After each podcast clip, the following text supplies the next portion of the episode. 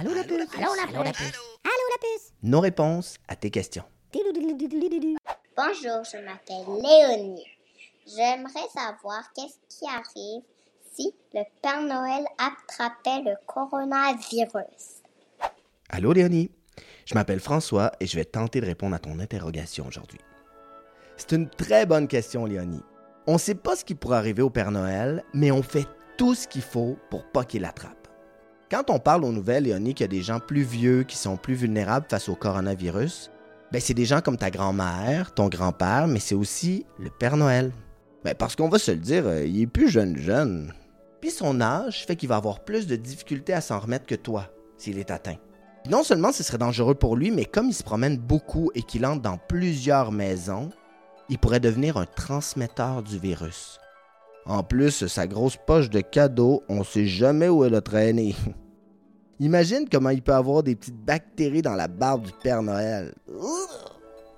Faudrait qu'on nettoie très très bien des cheminées après son passage, mais aussi les verres de lait, euh, les boîtes de biscuits, euh, le sapin de Noël.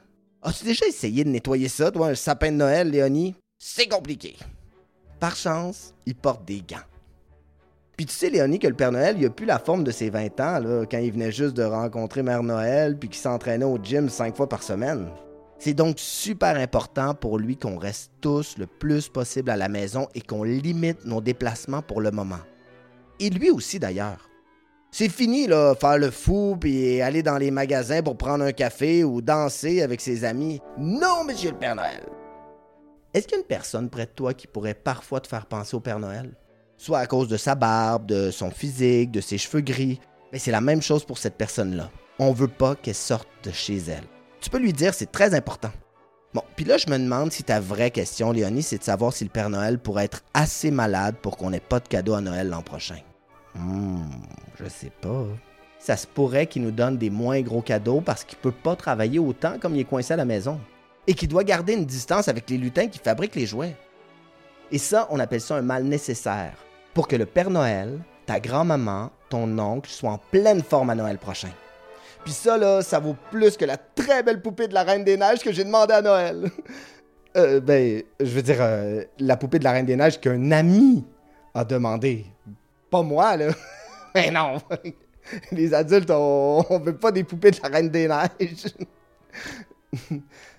Ah, puis oui, oui, oui, ok, j'ai demandé la poupée de la Reine des Neiges, puis j'ai le droit, ok, je l'adore, moi, la Reine des Neiges, puis c'est pas parce que je suis un adulte que j'ai pas le droit de l'aimer. Alors, j'espère que ça a répondu à ta question, Léonie. À bientôt!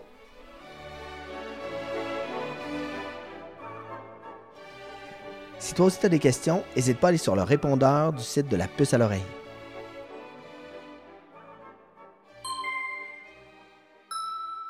La puce à l'oreille.